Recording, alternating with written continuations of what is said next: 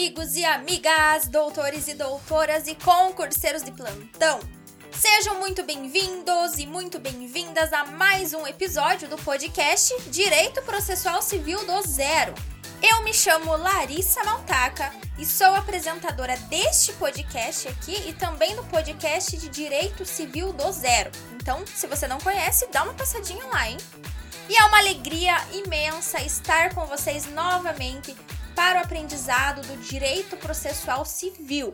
Porque lembrem-se que precisamos conhecer do direito processual para conseguirmos aplicar o direito material.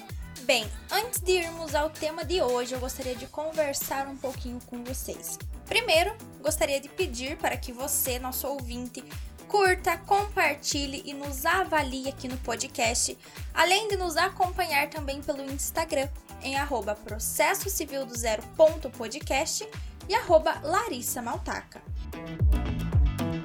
Este episódio é realizado em parceria com a página Simplificando o Direito Penal. Então me conta, você já pensou em potencializar os seus estudos? Bem, com o e-book Penal na Veia, você terá acesso a 350 questões de concursos públicos, isso mesmo. E detalhe, todas as questões são comentadas e atualizadas, tanto da parte geral quanto da parte especial do direito penal. Então, se você deseja adquirir este e-book maravilhoso, é só clicar aqui no link da descrição deste episódio. Mas agora que rufem os tambores para o nosso tema de hoje, que é classificação das ações.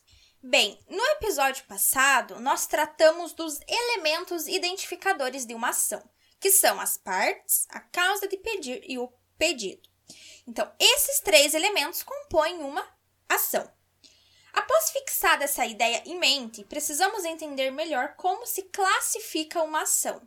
Então, na verdade, existem várias classificações, né? Vários autores classificam as ações de uma maneira. Mas eu trouxe aqui as principais classificações. Então, vamos lá. De acordo com a natureza, uma ação pode ser real ou pessoal. Essa classificação remete muito à distinção entre os direitos pessoais e os direitos reais.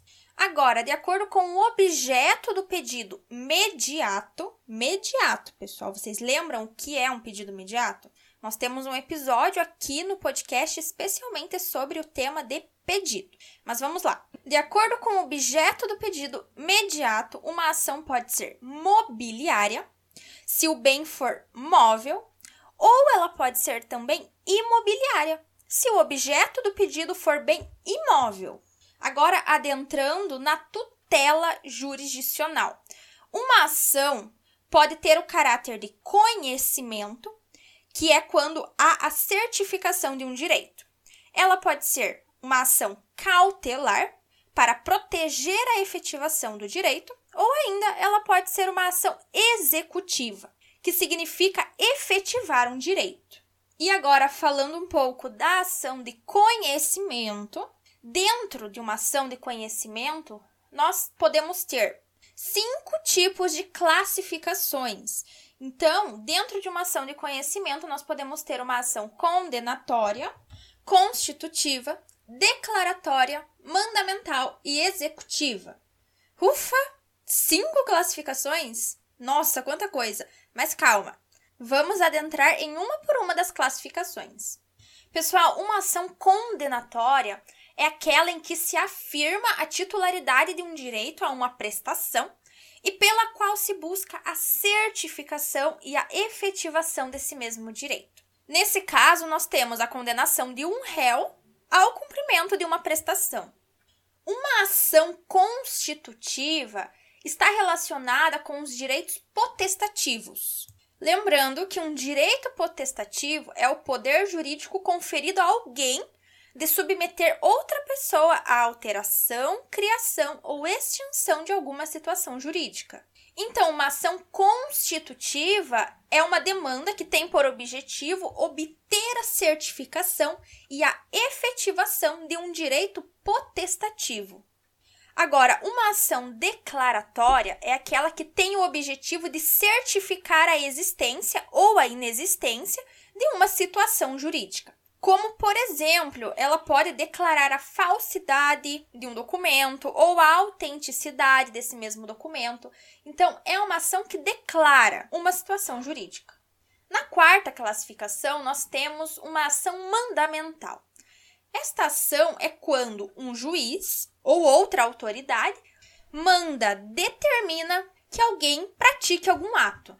E eu trouxe aqui para vocês o conceito de Pontes de Miranda, que diz assim: que uma ação mandamental é aquela que tem por fito preponderante que alguma pessoa atenda imediatamente ao que o juízo manda. E por fim, mas não menos importante, nós temos a ação executiva. Uma ação executiva é quando efetivamos uma obrigação através de uma execução direta. A reintegração de posse e as ações de despejo são alguns exemplos dessa ação executiva. E chegamos ao fim de mais um episódio. Lembrando que o que estudamos aqui não deve ser utilizado como único método de estudo. Então, por favor, busquem se aperfeiçoar através da doutrina e da jurisprudência.